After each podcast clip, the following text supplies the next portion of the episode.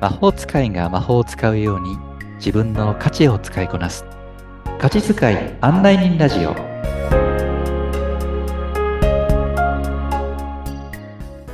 こんにちは価値発見コーチのしゅうですこんにちは。ナビゲーターのアボともこです。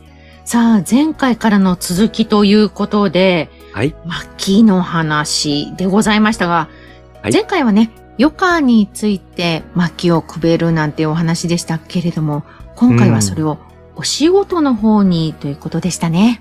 そうですねうん余暇の話をしながら推し活の話をしながら、ね少し話をしていきましたけどはい。うん今回はじゃあ仕事上でええ。うん少し自分自身が参っちゃってるっていう時に、はい。うん、この薪である価値をどう使っていくことができるのか、そんな話をね、えーしていけたらいいなと思っております。はい。このメンタルやられてしまうっていうの、多くは結構ビジネス上で起こってくることが、あもちろん家庭のね、うん中で結果してとかいうこともあるとは思うんですけれども、結構多くの方々は仕事の上で、ビジネスの上でっていうこともね、あったりなんかするのかななんて想像したりもするんですけれども。うん、そうなんですよね。うーうんん。なのでね、その話をしていきたいと思いますし、うんで、まずもう一回ちょっと価値とは一体何だったかというところをはい一回、はい、お話をした上で、うんじゃあ、薪ってどういうふうに使っていくのというところにね、はい。話を進めていきたいと思います。はい。よろしくお願いいたします。はい、よろしくお願いします。はい、あの、価値とは一体どんなものだったか、はい。えーそれが実現できていると、その人、あなた自身の本当の自分から質の高い健全なエネルギーが湧き上がってくる、引き出せるんですよ。その健全なエネルギーっていうのが出てくる。それが価値なんですという話をしまして、はい。じゃあそのえ具体的な価値って何っていうと、それは一人一人の方たちが夢中になれるもの。うん、いくら時間を費やしてもいいと感じるような、はい。そんな活動や興味の対象のことを言っていました。うん。うん、だから決してそれを完成させることや達成させることがえ目的ではなくて、ええ。うん、それを考えていることそのものが楽しかったり、うん。うんまたやっていることそのものが楽しくって。うん。だから結果がこう、えーたとえそれが達成できなくても、それはそれでも楽しかったと思えるようなことで。うん。その楽しいとか、いや、すごくワクワクした、すごく心地いいとか、はい。うんそういう気持ちが健全なエネルギーだという話だったんですね。そうですね。うん。でも、その、じゃあ、例えば仕事上で、は今い度。はね、仕事上で、えーその価値の薪というものを使っていくという話をしていこうと思うんですけど、はい。うん、例えば、上司からあんな風に言われちゃったとかですね。ええええうん、ある ある。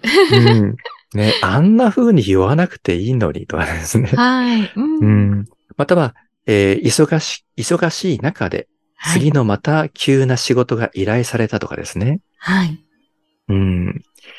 または、えーお客様とかお得意先の、えー対応で、えー自分自身が言われもない叱責を受けるはい。とかですね。うん。まあ、いろんなまあシチュエーションがあろうかなと思うんですけどえ、えええ例えばそれで不安な気持ちになったり、はい。または疲れたり、うん。または怒りが湧いてきたり、はい。またちょっと怖さを感じたりとかですね。ええええうん、そういう時って、なんか自分の、こう、心の炎というのかな、うんそれが、シュンとなっているっていう、うんその感。覚って多分皆さん、なんか思い当たるんじゃないかなと思うんですよね。多かれ少なかれう、ん。と終わりになると思いますね。うん。ね、そうそう。要は落ち込んでる時の、うん。えーエネルギーって、周りから見てもですね、あれなんか元気ないなって、うん、周りから見ても元気ないって思うということは、それだけ自分自身の中のエネルギーっていうのは旬となってるということはい。ですよね。ううんまん。あそれを、例えば心の暖炉の炎が小さくなっている状況というふうに私は。はちょっとお伝えしています。うん。人によっては、えーその暖炉の中の炎がもう消えかかっている、また置き火になっているような状況になっているかもしれない。うーん。でもその時に自分の価値を知っている、持っているはというい。ことは、その暖炉に薪を自らくべることができる。ええ。うん、その暖炉に薪をくべたら置き火だった炎が、今入れたばっかりの価値という薪に移って、そして大きな大きな炎になっていけば、またエネルギーが湧いてくる。う。うんん、そんなえ価値の使い方を目指していきましょう。それが価値使いですよという話をしていきたいと思っています。うーん。うん、魔法使いのようにね、そうそうそう価値そをう。使える、価値使いになれるといいですよね、みんなそうそさうそうんそうね。私も含めてですけれども。うーん。そうなのでね、休日も、休日を待たなくても、そええの日々の仕事の時にですね、はい。うんじゃあ自分の価値を使ってみようっていうことで、うん一つのある方のですね、例を少しお伝えをしたいなと思うんですが、はい、ぜひ、うん。お願いいたします。はい。その方の価値は、はい探求するというのが価値の人がいました。ええ、探求するですね。。はいい。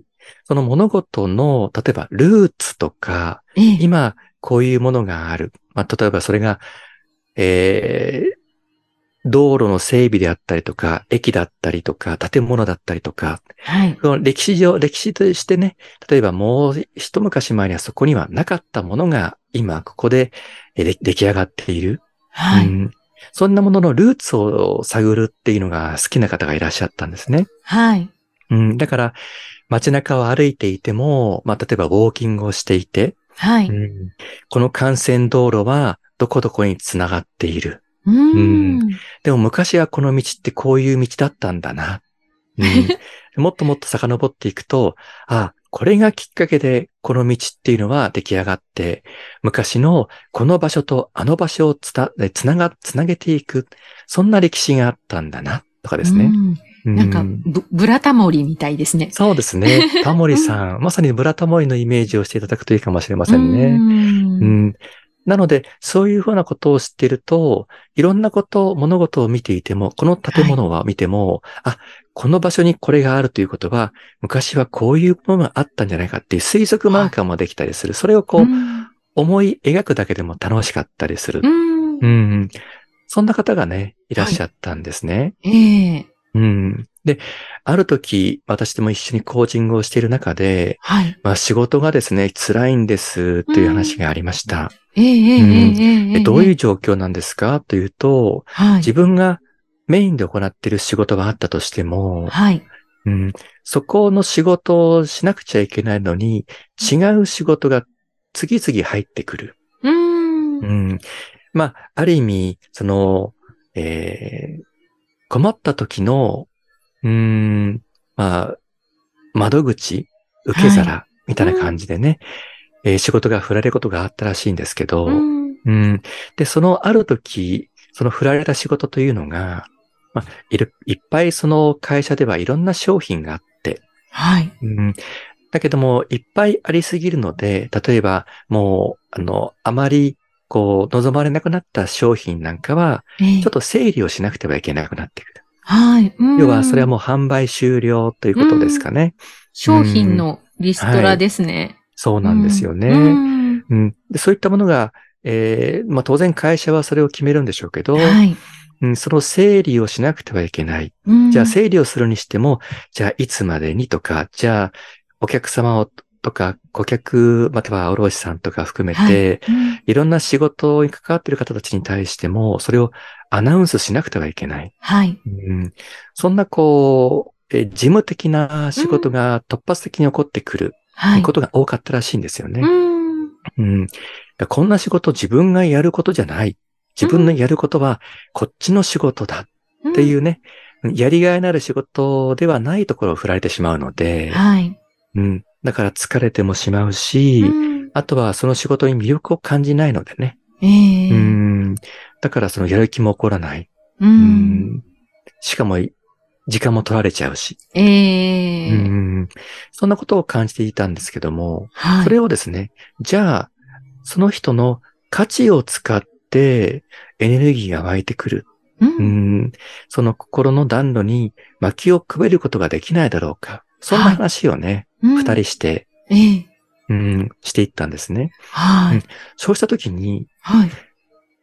その終了しなくてはいけない商品はにい。は古い歴史があるわけですよね。はういん。で、今ではもうそのことを、その商品のことをあんまり知らない人も周りに今、会社の人間でもいる。うー。うんもう新しい、すごく魅力的な商品に関しては、会社の人一人一人、社員の一人一人も知ってるけど、う。うんん。もう古くなったものに関しては、もうそれを知ってる人すらいなかったりする。そんなものあったのみたいな。そうなんですよ。ううんん。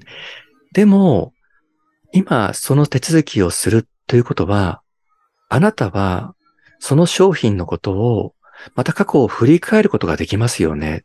あで、それを、また皆さんにお伝えしていく中では、その商品のことを、一番その会社の中では知ってる人になりますよね。あ。ううーんん。だから、あなたの仕事を、それをこなすことで、その商品の恩顧知心っていうのかな。もうええ歴史がわかり、うん。うん。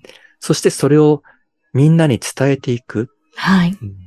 その一番最後の仕事を任されているんですよね。うんってなった時に。うう。んん。ああ、この商品のすべてを自分がこう振り返っていくって、それってめちゃくちゃ面白いですよね。うーん。うん。